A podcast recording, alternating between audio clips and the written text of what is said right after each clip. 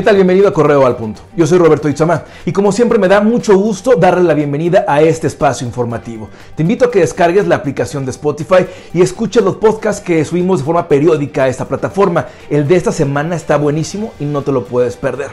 También, si te interesa recibir la información directamente a tu celular de todo lo que ocurre en Guanajuato, México y el mundo, suscríbete con nosotros, te la mandamos directamente a tu Telegram. Arrancamos con la información, esta es la segunda de Correo al Punto.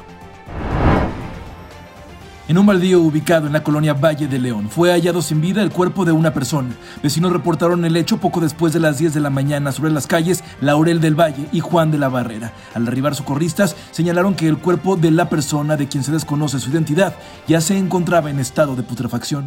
Como una manera de poder minimizar los contagios por COVID-19, el gobierno de Dr. Mora puso en marcha el mercadito virtual, con el cual busca también beneficiar a los comerciantes locales. El director del Instituto de la Juventud, Juan Alberto Guzmán, explicó que los productos pueden entregarse directamente en los domicilios o bien los ciudadanos pueden comunicarse por teléfono para solicitar algún producto y recogerlo en su auto.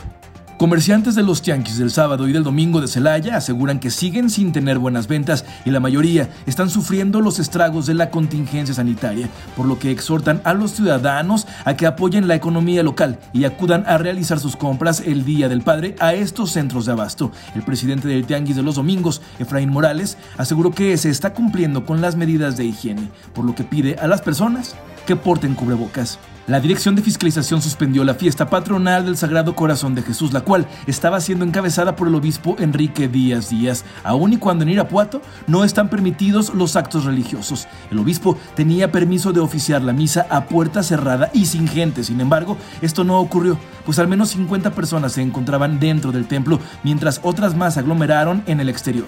Pese a que no se respetó el acuerdo, no habrá sanción para el templo. La Procuraduría de los Derechos Humanos del Estado de Guanajuato ha abierto 20 expedientes de queja en contra de la Fiscalía por la falta de atención a los familiares de personas desaparecidas en la entidad. Así lo informó el titular del organismo, Raúl Montero de Alba, durante una reunión virtual con diputados locales, donde señaló que dichos expedientes se encuentran en investigación y se espera que en breve se tenga la resolución. De acuerdo con las cifras de la Secretaría de Salud, Guanajuato tuvo un aumento de 1.714 contagios en tan solo una semana. Actualmente el estado reporta 5.637 casos confirmados, 273 contagios más que el día de ayer.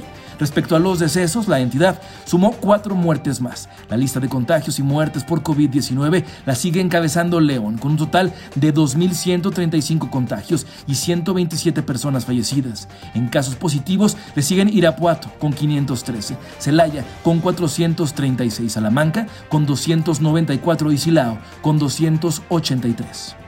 Hasta aquí la información por el momento. Le invito a que permanezca atento y atenta a nuestras redes sociales y a nuestro sitio web www.periodicocorreo.com.mx. Hasta la próxima.